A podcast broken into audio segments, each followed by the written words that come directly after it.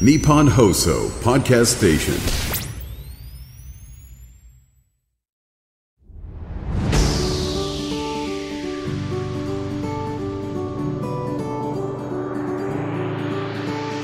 日本放送楽天証券プレゼンツ。人生流し作れよ資産。楽天証券プレゼンツ人生流し作れよ資産。パーソナリティの半沢美穂です。この番組では毎回資産作りの相談役である独立系ファイナンシャルアドバイザー略して IFA をゲストにお迎えして資産作りのあれこれを一緒に一から学んでいきます。今回も引き続きこの方に登場していただきます。バリューアドバイザーズ代表取締役社長五十嵐修平さんです。五十嵐さんよろしくお願いします。よろしくお願いします。まずは五十嵐さんの普段の活動について教えてください。はい、私は IFA としてですね、普段資産運用アドバイスを行っておりまして、まあ、50代のお客様を中心にですね、アドバイスをさせていただいておりまして、まあ当社の特徴としては3つございまして、全員正社員でチームでお客様をサポートさせていただいていたりとかですね、あとは売ったり買ったりするようなアドバイスではなくて、お客様の運用目的に合わせて資産の組み合わせ、ポートフォリオを組んでアドバイスをしたりとか、あとはですね、資産承継を得意としておりますので、まあご家族での資産運用のアドバイスに力を入れているというところが当社の強みとなっております。はいありがとうございます。そんな五十嵐さんから今回お話を伺うのは前回に引き続きこのテーマです。50代からの資産作り。ということで前回は皆さんの街の方のお悩みの解決法アドバイスなどを教えていただきましたが五十嵐さん実は書籍の55歳からでも失敗しない投資のルールを出版されていらっしゃるんですよね。このテーマで出版に至ったきっかけっていうのは何かあったんでしょうか？はい。そうですね。世の中の書籍とか情報を見ると結構積み立ての情報っていうのは多くいろんな書籍であるんですけれども。ですけれどもその50代の方っていうのは、まあ、前回あの3回でもお話してるんですけどお悩みが多い割にはやっぱり50代の方向けの資産運用の本ってないっていうふうなことが多かったので,、はい。で当社でもやっぱりお悩みに来られるのは50代60代の方が多いので、まあ、その世代の方のこうお役に立てるような書籍を出したいなと思ってこのお書籍を出版したというふうな形になってます。なるほど。じゃあお悩みがやっぱりはい。たくさんあった声を聞いて、じゃあ出版もしてみようっていうことになったんですね。そうですね。あとは世の中になんか少なかったので、そこの世代困ってるんじゃないかなと思って出したというふうな形です。なるほど。今回はですね五十嵐さんとお届けする最後の配信ということなんですけれどもここまでいろいろなことをお話しいただいてきた50代からの資産作りについて総復習を行っていきたいと思います。五十嵐さん今回も最後までどうぞよろしくお願いします。よろしくお願いします。楽天証券プレゼンツ人生流し作れよ資産。この番組は楽天証券がお送りします楽天証券プレゼンツ人生流し作れよ資産。改めましてここからはバリューアドバイザーズ代表取締役社長五十嵐修平さんと一緒に50代からの資産作りの総復習をしていきたいと思います。今回でご出演は4回目ということなんですが五十嵐さんここまで振り返っていかがでしたでしょうか？そうですね。改めてこうやってあの花さんとお話をしているとやはり50代の方街中の声も聞きましたけど、はい困ってる方多いですしそうでしたねはい、より多くの人にこういったあの情報っていうのを届けていきたいなっていうふうに改めて思いました。はい、あのこれまでの取り上げてきたテーマとまた50代以上ってなるとこう違ったテーマをお話しいただいてきたんですけれどもリスナーの方にとってもですねあの学びの多かった4回だったのではないかなと思います。ということでここからはですねそんな50代からの資産作りの総復習卒業クイズ。卒業クイズ恒例となってきましたけれども今回もしていきたいと思います。これまで五十嵐さんからたくさんのことを教えていただいたんですけれども皆さんがどれだけ身についているのかこのクイズで試してもらいたいと思います。クイズの問題の読み上げは五十嵐さんに担当していただければと思いますのでよろしくお願いします。ちなみに今回のこの問題レベル的にはどうでしょうか？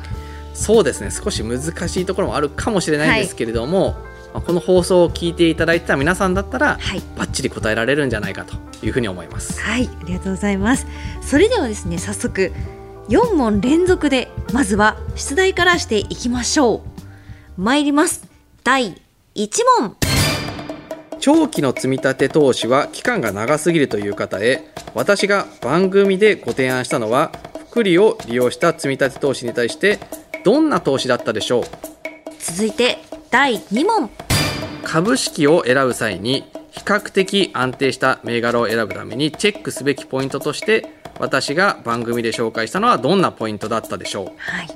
それでは第3問。う私がお伝えした相続対策がありますがその3つの相続対策とは何だったでしょうか？はい。3つありました。皆さん覚えていましたでしょうか？続いて第4問。イデコの受け取り方法で退職所得控除が受けられるのはどちらの受け取り方でしょう？1年金。2一時金。五十嵐さん問題の読み上げありがとうございました。さあリスナーの皆さんどのくらいわかりましたかね？早速なんですが答え合わせをしていきたいと思います。まずは第1問ですね長期の積み立て投資は期間が長すぎるという方へ五十嵐さんが番組でご提案したのは福利を利用した積み立て投資に対してどんな投資だったでしょうという問題でした。五十嵐さんこちらの正解は？はい正解はですね比較的安定性の高い高配当株へのお投資というものとお債券の利息というふうな形です。はい配当とあと債券のお話ありましたけれどもちょっとこう長いなっていう方は5年とか10年で少しこうバックがあるような投資がいいんじゃないかっていうお話でしたよね。そうですね5年から10年の投資期間で持った方がいいですし、まあこの債券と高配当株の魅力っていうのはえ半年ごとにもう投資の果実っていうのを実感していけるっていうのが大きいところですね。はい正解した方おめでとうございます続いて第2問です株式を選ぶ際比較的安定した銘柄を選ぶためにチェックすべきポイントとして五十嵐さんが番組で紹介したのはどんなポイントだったでしょうという問題でした。こちら正解は？はい、参入障壁の高いような企業に投資をしたりとかあとはえー利益がしっかりと出てるような会社に投資していくというところです。はい、この参入障壁前々回でしたかね。あの放送でもありましたけれども具体的にはどんな会社がいいんでしょうか？例えば、えー通信会社でしたりとか、まあ、あとは銀行とかっていうのはなかなか新しく参入できないですよね。そういった会社だったりとか、えーまあ保険会社とか、まあ、あとは鉄道会社とか、まあ、そういったところのお参入障壁が高いような会社インフラを持ってるような会社っていうのは大きいかなと思いますね。なるほど。ありがとうございます。え続いて3問目です。え五十嵐さんが紹介した3つの相続の対策というのは何だったでしょうという問題でした。こちらは答えは？はい、3つの対策というのは、え1つ目が遺産分割対策。はい。誰にどの資産をどのくらい分けていくかっていうのをあらかじめまず決めます。はい。そして納税資金対策が2つ目です。納税する資金をどこから用意するのか。例えば不動産だけ持ってる人に対して納税資金を用意しておいてあげないとその子供が納税資金を用意しないといけなくなってしまうので後々大変になってしまうということもあるのでえー納税資金対策。そして3つ目が皆様が大好きなその相続税の節税対策というふうな形のこの3つでえーございます。はい、この3つは取り掛かるべき順番っていうのはどういう順番になるんですか？はい、まずはえー遺産分割対策はい。をした後にですねその後に納税資金対策をしてそして最後に相続税の対策というような順番で、えー進めていっていただければと思います。はい、ありがとうございます。え続いてラストの第4問目です。イデコの受け取り方法で退職所得控除が受けられるのはどちらの受け取り方でしょう ?1、年金。2、一時金ということですが、五十嵐さん、こちらの正解は？はい正解は一時金です2番です。正解した方おめでとうございます。五十嵐さん、このイデコを受け取る際の控除の違いについて改めて解説いただけますでしょうか？はい一時金で受け取ると退職所得控除というものが使えまして年金で受け取るとその退職所得控除というものが使えないんですね。また年金で受け取ると金額が多くなってくると社会保険料というものもかかってきてしまうんですけれども一時金受け取りだとその社会保険料もかからないというふうな形になっています。そうすると五十嵐さんのおすすめはやはり一時金でもらった方がいいんじゃないかなっていうことですか？そうです。一時金でもらうと長く勤めてる人ほどですね。より有利な今税制になってるんですけれども一時金でもらうといろんな制度がありますのでそこを活用していただくといいのかなと思います、はい、またあの年金での受け取り方については一応制度としてあるわけですけれどもこちらはメリットは何かありますか？メリットとしては年金で受け取るというとその分こう運用期間が長く置けるっていう風なところはあるんですけれども、はい、あとは一時金でもらってしまうと気が大きくなって一気に使ってしまったりとか一時金でもらっていきなり投資をしてしまって大きく損をしてしまうっていうこともあるので、はい、まあ、手取り額が少なくなってしまうんですけれどもそういうコントロールを自分でしにくいなっていう方はあえて分割で受け取ることによって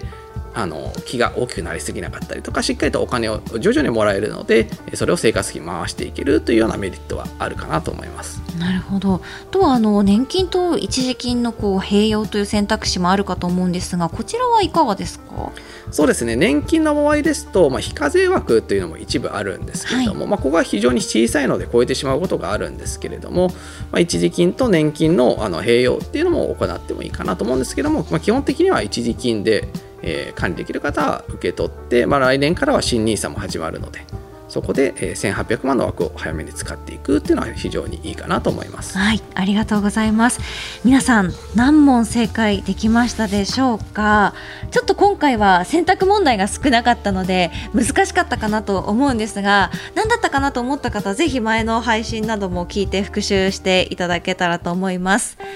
この番組では4週にわたりまして50代からの資産作りについてお話しいただいたんですけれども五十嵐さんあのバリューアドバイザーズさんでは他にもいろいろな相談ができるんですよね。そうですね、まあ、相続の話が今回多かったかなと思うんですけれども、はい、まあ、やっぱりあの高配当株とか債券の投資だけじゃなくて長期の運用っていうのもしたいっていう方もいらっしゃると思いますので、まあ、50代の方でも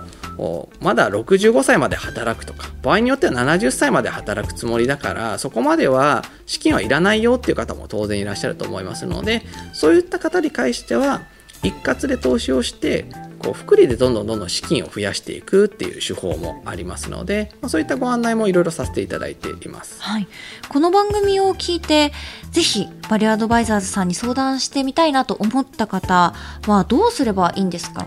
はい、当社のあのホームページにアクセスをして無料相談をしてみるというふうなボタンがありますのでそちらからお問い合わせをいただければ、えー、相談できますのでぜひご活用していただければと思います、はい、ちなみに無料相談というとどんなところまで相談することができるんですか？はい。そうですね。あの最初の資産運用のまずは目的決めですね。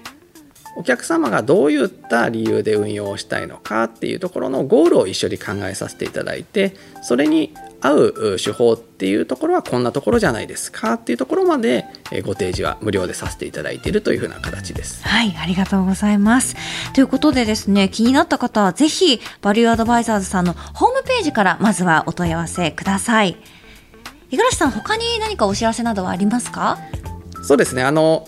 当社のホームページをご覧いただきますと、セミナーも随時開催しておりますので、ぜひそちらでですね、あの50代向けの方の資産運用方法っていうのをより図を使いながら詳しくお話をさせていただいたりとか、あとは当社の書籍ですね、最初もご案内させていただきましたけれども、55歳からでも失敗しない投資のルール、あのおかげさまで8部釣りまで行きましたので、素晴らしい、はい。多くの方に読んでいただいているのでさらに多くの方に読んでいただきたいですね、はい、ご参考いただけることが結構多いかなと思いますのではいありがとうございます。ということでバリューアドバイザーズの五十嵐さんでした。ありがとうございました。ありがとうございました。最後にこの番組では毎回ゲストの方に資産作りで大切にしているワンフレーズを伺っています。今回はバリューアドバイザーズ代表取締役社長の五十嵐さんにお伺いしたいと思います。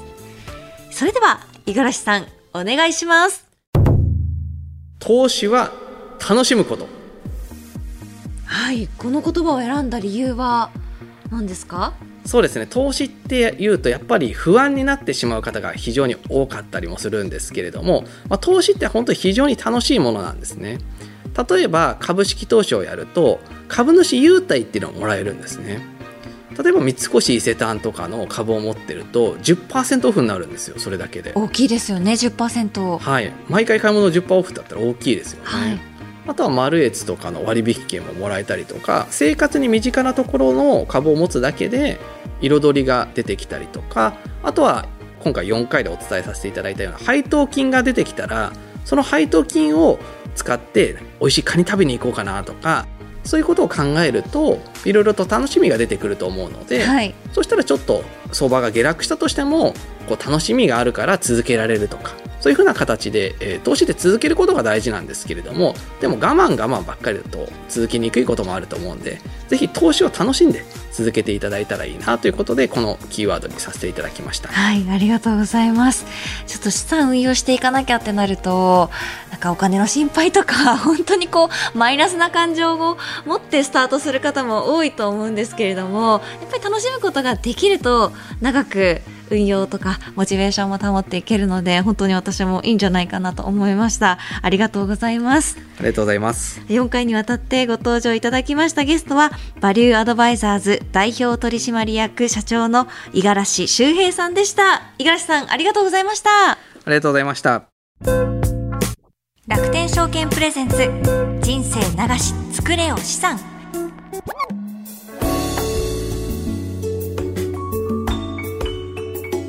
て、ここからは楽天証券インフォメーションのコーナーです。このコーナーでは毎回楽天証券からの耳寄り情報をお届けしています。担当するのは今回もこの方です。楽天証券 IFA 事業部の平田理沙さんです。こんにちは。こんにちは。よろしくお願いいた。します。今日は50代からの資産作り総復習ということで、はい。卒業テスト今回もはい。やってきたんですが、五十嵐さんちょっと難しいんじゃないかっていう話もあったんですが 平田さんどうでしたか？ね。あの今までの話をじっくり聞いていれば答えられるとは思うんですけれども、少し難しかったなと私も感じました。そうですよね、でもね本当おっしゃってたように聞いていただければわかる内容になってますので、あれってなったことぜひね復習していただけたらなと、振り返ってい。ただけたらと思います。はい、思います。ということで楽天証券インフォメーション今回は卒業テストを見事クリアした正解した皆さんへプラスアルファで知っておきたい楽天証券さんのサービスについて教えていただきたいと思います、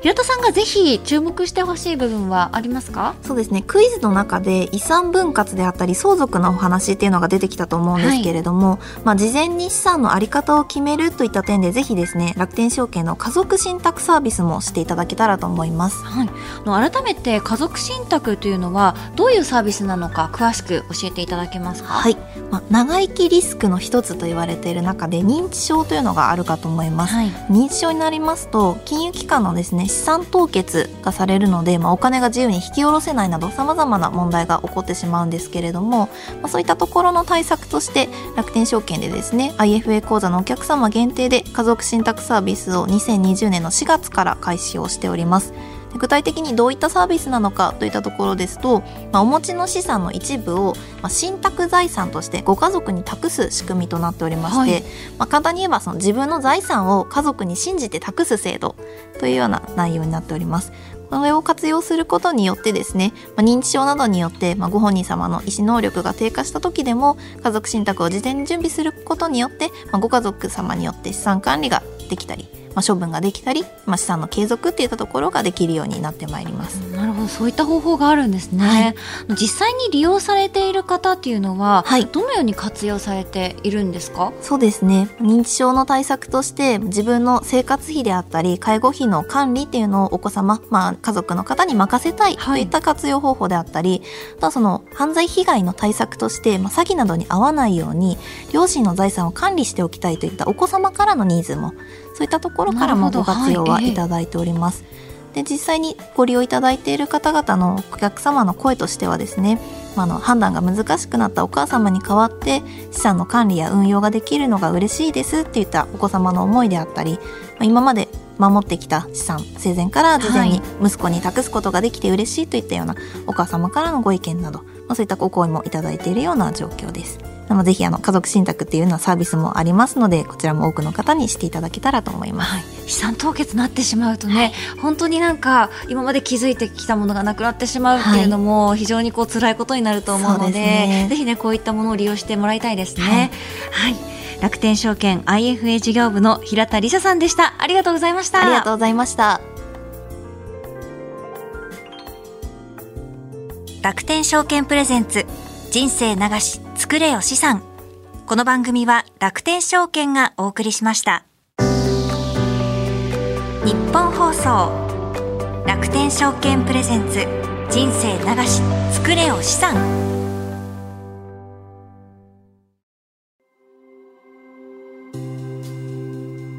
皆様には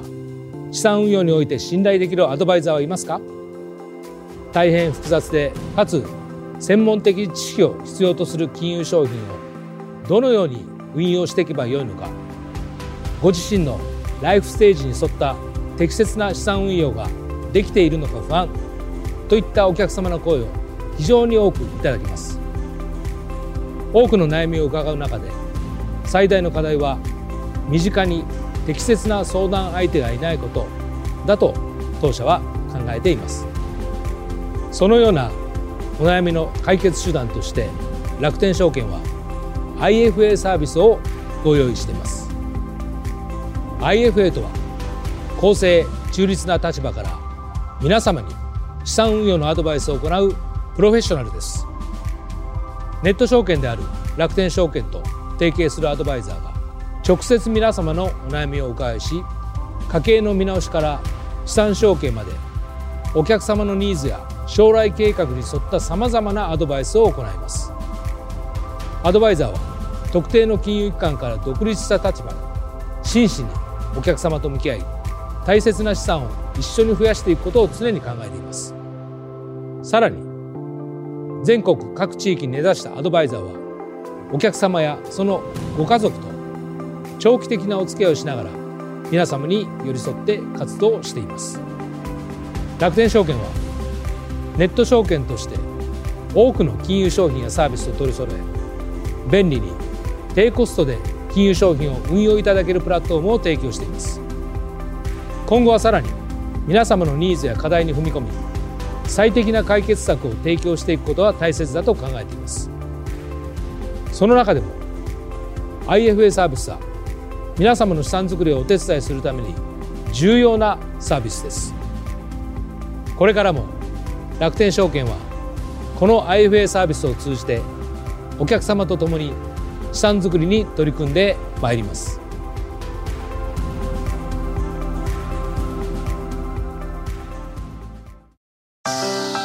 日本放送楽天証券プレゼンツ人生流し作れよ資産。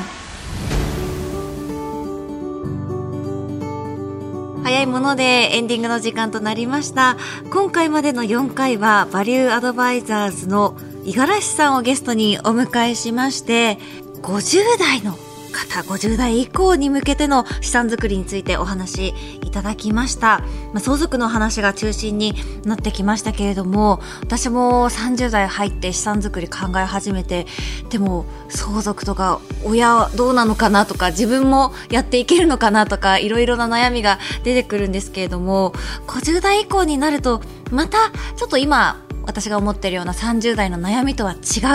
お悩みがこう出てくるんだなというのをすごく感じました。五十嵐さんおっしゃってましたけれども資産運用とは楽しむこと。楽しみながらやっていけると長くね続くという話もありましたので皆さんも配当だったりとか少しずつ楽しみを見つけながらやっていただけたらなと思います。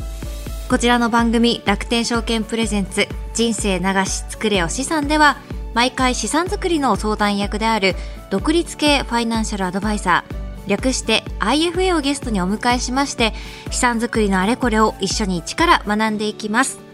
最新エピソードは毎週金曜日午後5時更新です。資産作りのお悩みや質問番組の感想は ifa.1242.com ifa.1242.com こちらからお待ちしております。そして次回なんですけれども2023年ラストの配信となります。年末年始は家族でお金の話をしよう。2023年資産作りの総まとめスペシャルと題しまして先ほど楽天証券インフォメーションにもご登場いただきました。楽天証券 IFA 事業部の平田さんと2人でここまでですね半年にわたってお届けしてきたトピックの総まとめを行います。年末となるとですね家族で過ごす時間も増えると思いますのでこの機会にお金のお話をしておきたいと思っている方新しい年のスタートに向けてお金の知識を整理しておきたい方などぜひお聞きいただけたらと思います。楽天証券プレゼンツ人生流し作れお資産。お相手は半沢美穂でした。ありがとうございました。